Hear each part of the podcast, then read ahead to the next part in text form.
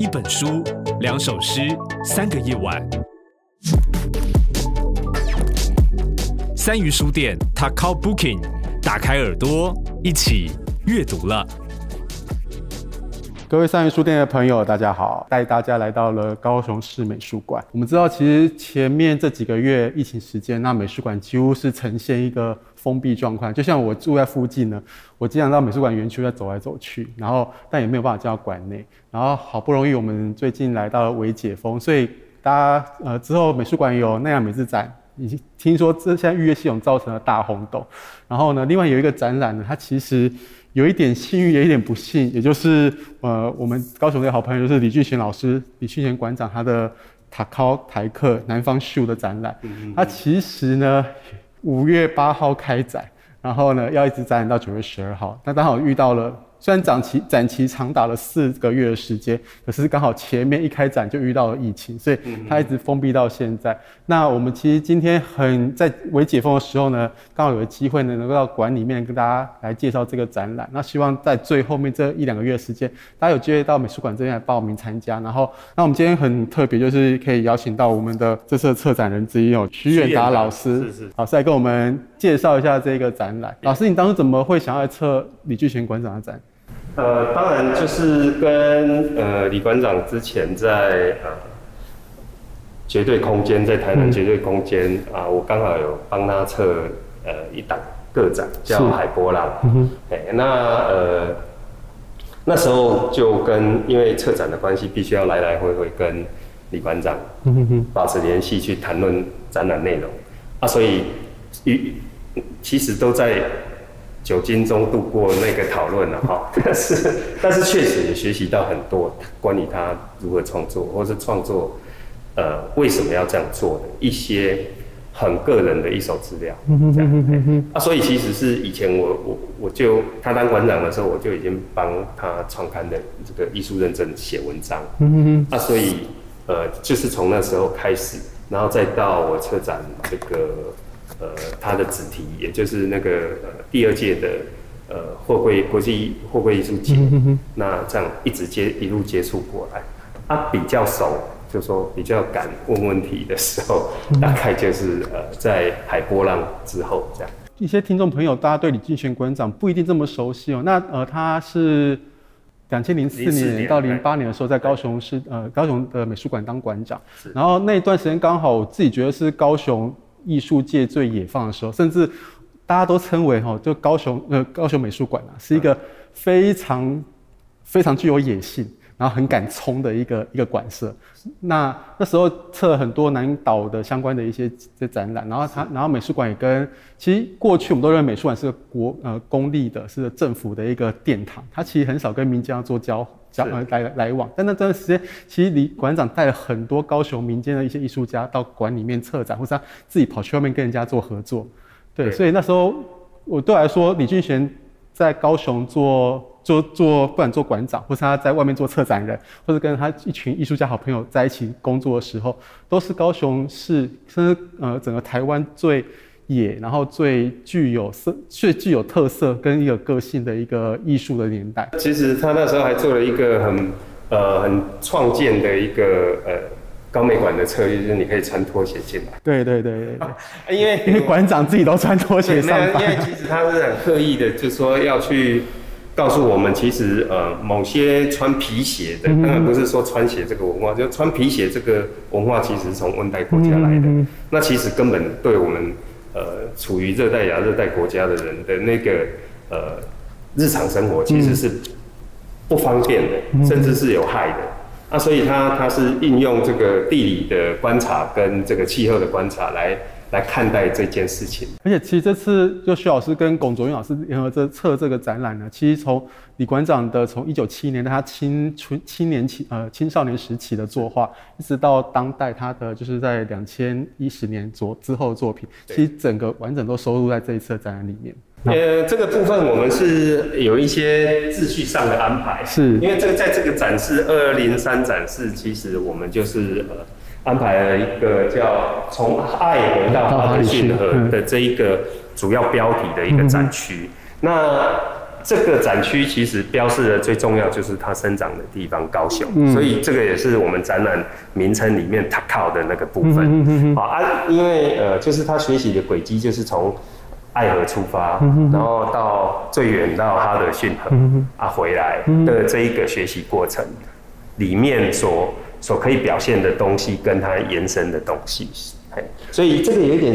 二零三展区有点像他生命经历的的的展区这样。刚刚徐老师带我们看的时候，就对他致敬李石桥老师的这个那个画作，其实非常觉得很美。这幅画一定有一看，可以看到呃李俊老师他年轻的时候，高中的时候，然后背着他的画具，然后在看着怪手在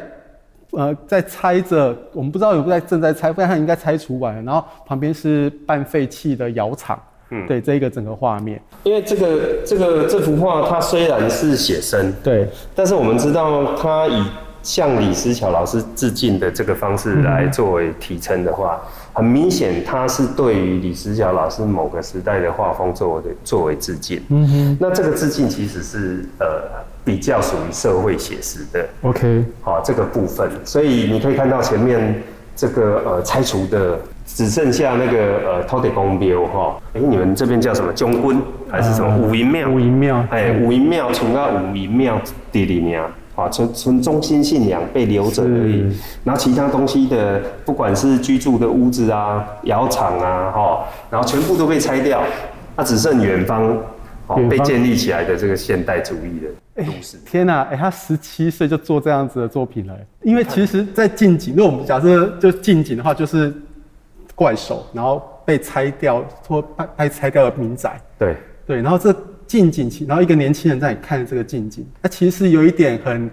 有一些颓丧，或是有一点败坏的感受。对，那我们政府一直跟我们讲说，我们需要美好的家园，就要把东旧的东西拆掉。对，然后要盖的，然后像远方很美的。看像高雄市集，对，高楼大厦，对，然后烟囱，但是工业区，对，对，这 能支撑人类一直往下走，就是信仰嘛，对，只留下小，然后象征又在里面又很小很小，嗯，然后里面好像一个当地的居民骑着脚踏车，要往着远方那个城市走，对，然后老老师有看到那个城市那条要往远方城市那条路啊，其实是，是海，是是海，对，这然后没有路了，对，这才十七岁，哎，是十七岁吗？等一下看一下，对啊，二，一九七七。应该是上大学，上大学会十七岁吗？二十岁左右。对对对，就是年轻时期啦，哈，就是天哪，就是大学时期，因为大学时期他才接受到、接触到这些一些社会批判的的一些，对对，也接触到，才接触到李石桥老师这样，好不得了哦。到现场还可以看到非常不一样的，就是你可以看到他，他在强调这个他的手部的这个非常强硬的这个呃。非常坚毅的坚毅的力量，对，藏在那个地方，好像要出去，但是还没出去。对，因为因为这个是作为艺术家的，你看他背着画具嘛，哈，对，那时候看着愤怒，对，看着家乡，你也不知道是坚毅还是愤怒，这样，因为没有表情，对，还没有，所以他就产生了我们对这张图的很多想象。好棒！哎，在这张图，如果大家刚刚像徐老师讲，你只要观看他手在握着那个画布的那个背带，对的那个力量，对，所以他这里有一个。跟跟肩带形成一个很强的三角形，对对对，一个紧绷拉紧的力道在这里。就是前面看起来是被拆迁过后，对，也许已经平静了，他安静，他也不想做任何的反抗或什么的。对，可是一个年轻人，他看到这个景象，他的手却是充满了力量。对他，他他想用艺术来面对这一些，因为其实他。呃，在对面对拆除跟所谓的进步的这种、嗯、呃论述哈，他也不知道是对还是不对，嗯、但他看的看到这样的一个景象，仿佛在思考什么，所以他他其实是画背面的。对啊，能也成为大师哈，就是安内，就是安内啊，主细汉的哈，很很文青，很愤青。我觉得其实这样子的这样子的一个画面或这种情情绪啊，在很多高雄人成长过程中都多少会有过，因为像我自己经历到呃，就红毛港那时候拆迁，对对对对对对，然后那时候去看红毛港在拆迁的过程中，事实上。虽然高雄的太阳很大，可是在那地方你就觉得晒的让你觉得很难过。呃、嗯，对我讲，对我来讲，艺术家好像特别可以从这一些他看到的景象，然后去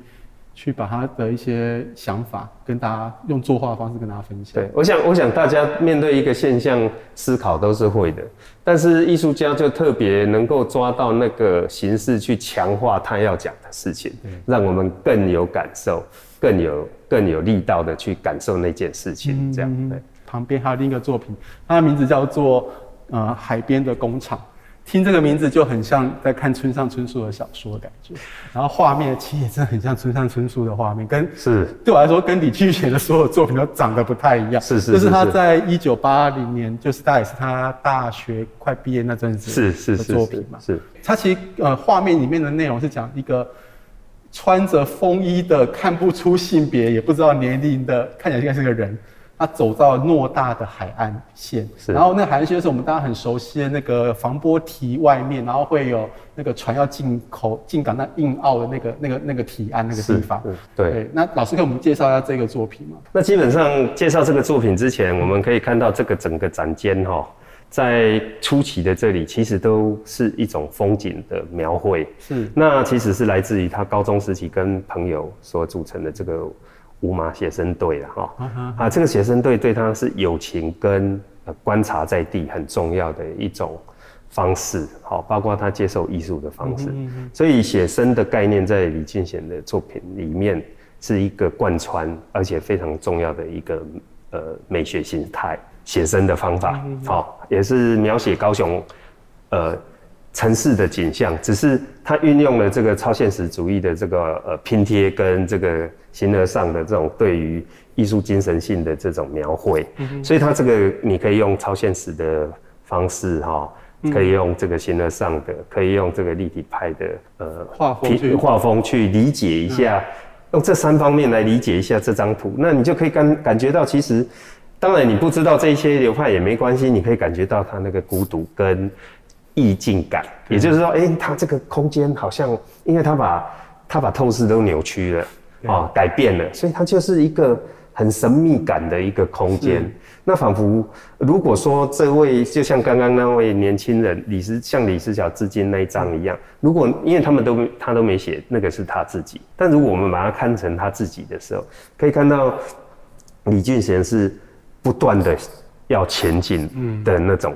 向远方未来走过去的那种那种意象，这样好。那那这一章其实他有讲到，就是说，哎，其实他对于那个强大剧烈的工业感的东西，其实还蛮喜欢那样的视觉的。这样，这大概是高雄城市长大的孩子会有特别的一种感受吧？对，就会变成这种熟悉感，就会变成一种乡愁。哎，倒也不是特别喜爱工业化，嗯，但是因为你从小生长在这样的视觉环境里面，他尤其他是写生的艺术家，在那个时候还蛮强调写生的，那那个意象就会借由这个乡愁这表现出来。像我一些朋友啊，他们就讲说，他只要闻到了炼油厂那个烟的味道，到男子只要闻到的味道，他就觉得。回家了，回家了，很舒服。对对对，虽然还是，但是他是环保，他是环保人士。虽然他很反对这些东西，但是那就是一种，就是家记忆，对记忆过程当中所生产，说是说我们其实习惯了货柜车。对对对对对对，对，口口是我们不喜欢它，但是我们习惯了这样子一个地景。对，就是说，呃，你视觉这样是连接到你成长的记忆的，嗯、那你会觉得哇，这个跟自己是很接近的东西。而且其实这个作品，呃，就是海边的工厂之二这个作品，实际上跟它整个展场里面大部分的作品都长得不太一样。所以大家如果到了美术馆来参加来看这个展的话，记得在这个展展墙前面多待一下，去体会一下。上面其实上面只有写俊贤两个字啦，对对，对，然后俊贤跟这一个穿着披风的人之间的感受，我觉得这感这对于很多朋友来说，这幅画可能会激发出很多的想象力。嗯嗯。然后我们接下来如果这个展场再往前前面走，就是呃，就我们刚刚讲的从爱河到哈德逊的整个一个主展区，然后所以会路过一个货柜，为什么会有一个货柜在展区里面？因为这个当然就是说，呃，并不仅仅是因为。高雄是一个充满货柜的海港，是。好，那也更是李俊贤在生命里面，他策划了呃高雄呃国际货柜艺术节，好，呃启动了这样的一个呃艺术节的一个活动，好，那呃当初国际货柜艺术节之所以会被呃建构起来，其实跟李俊贤他其实有很大的关联性，嗯、所以我们也就呃基于他成长的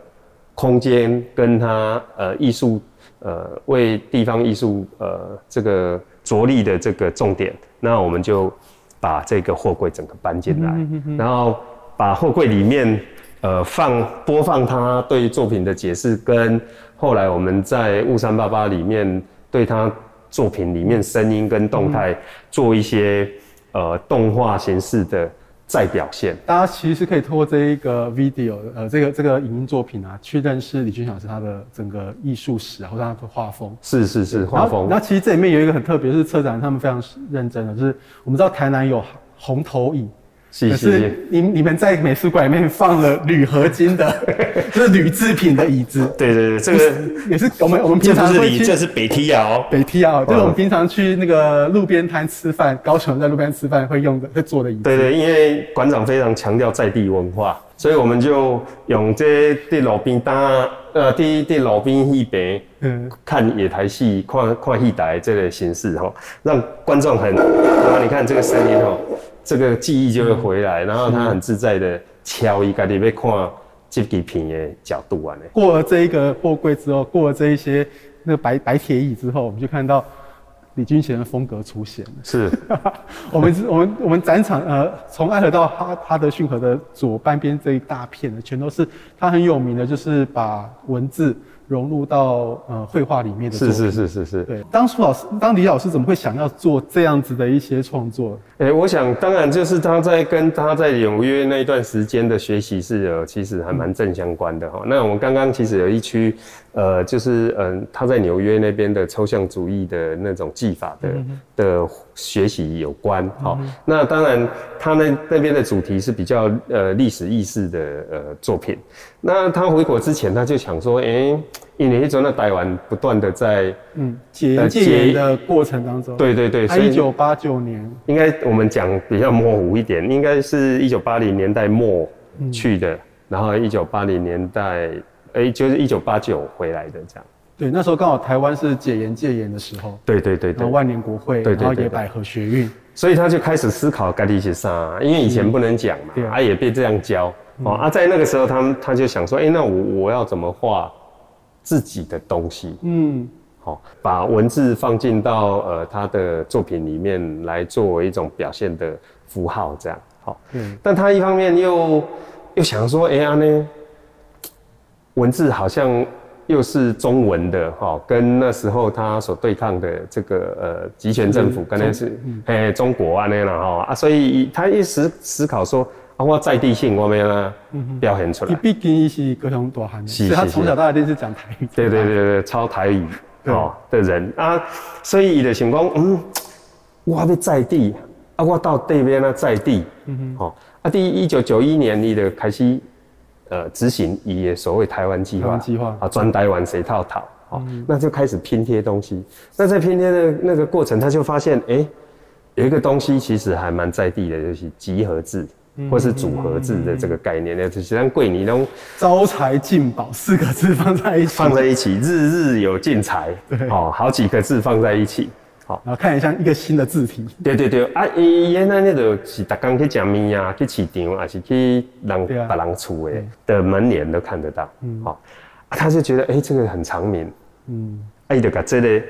加文字的部分加入，啊，他就拆解了很多。他看到的文字这样，而且其实这些文字大部分都是台语发音的都是台语发音，然后他再把它给汉中文化，干你周周马系列。对，它其实这里面它的画里面它没有什么风景，但它就是主要再去强调它这些这些集合字。如果它产生在一九九零年代的时候，大家可以想象，那时候是台湾所有像什么黑名单工作室，是然后很多那种干屌文化，是是是，是，然后对于社会不满的那些文化。不停的出现，然后另外一个支线是伴随着一些知识的一些重新再再启发，所以很多的台湾文学，然后本土文化，然后相再出来就女性主义等等，是生猛时代啦，对，所以生猛时代表现的内涵，其实外表看起来很很有力量，然后很干掉，很很生猛，可是内涵里面其实对于自我、对于本土、对于台湾本土知识的的一个探索。对，是这个可以复习一下嘛哈？你记不记得那个朱高正他们那个年代哈，在政治因为你不法斗，对，你就只能冲撞，好，你只能冲撞，只能修怕。那那在绘画上。像李俊贤这么爱台湾的艺术家，嗯、他一他就会去思考说，讲啊，我要哪走？嗯嗯嗯啊，我个哦一愤青嘛，啊，我个教我准，好看的真的多不公不义。大学才刚，研究所才刚毕业，对，够未爽诶。好、嗯、啊，所以就是用这款，一个用家己最纯粹文化来对一款的冲击最原始的力量。那时代虽然有可能，却却经常是无能为力，那个无力感的。的表现。其实大家只要呃在三明公园，或是你们到内围公园啊，跟那些老人们在一起，他们其实这四个字就不停的出现。对对，臭干辣椒了哈。对，这才是就是我们其实平常生活里面会看到、会听到的事情。是是。然后有趣的是，徐老师刚刚有跟我聊说，他其实我们看到它是中文字，但是它其实是内容是台语音，然后中文字被整个被解构的感觉，好像那个文字本身的。形象已经不在了。是这个，其实如果说我们深入一点研究，就会就会看到他的意图，就是拆解我们所受的这个党国教育的那个、嗯、呃优势语言语系语系的那个部分呐。哈、嗯，所以你也刚刚讲，哎、欸，你看一他的本最后残余剩余不是残余，是他要他作品里面最后剩下的就是台语的发音。你哪捌台语？你哪捌这个文化？你都唔知影这字伫写啥？另外一个部分就是讲，这个字已经不是原来的，是已经不是原本的原本的中文字汉字结构，哦、嗯、啊，所以伊伊就是甲中文啊咧拆个哦外国起出啊，佮甲重组，那不断撬动你的美学，哦，给你给你摇摇的，让我听，让我伤啊，啊，搁有你重新的观看咱台湾的历史甲文化。整个展览过程中，我们刚刚从前面。看到老师的年轻的作品，到他成熟时候做的这个呃，就是台语字的这些作品。对对，那其实就可以看到一个画家，一个创艺呃艺术家，他怎么去思考自己的土地跟自己的成长的关系。是，然后通过他自己的能耐能力，把它给创作出来。这个这次我们是真的是家属跟馆方的支持哈，也再加上策展人的任性哈。我们就想说，因为李俊贤的作品较不适合安尼整整齐齐摆做会，所以讲那种这次比较呃特殊的用主图的方式，好用用拼接展出的方式，所以伊其实需要做些图来组成一个空间。你这嘛是叫特殊来嘛，同啊看卖讲诶主图。让它产生一种哦很强力的视觉效果跟张力，因为你可以马上对比很多张不同的作品。我们之后会跟大家再介绍有关于呃李继贤老师他这个整个展览，他在他的之后更成熟时时期的画风，他有一些绘画的一些内容跟大家知道。那我们今天先到这里结束，然后我们今天也谢谢呃徐老师、蔡人跟我们今天的介绍。好的，非常谢谢各位听众。一本书，两首诗，三个夜晚。本节目由高雄三余书店制作提供。订阅 Taco Booking，请上 Apple Podcast、Spotify 等平台。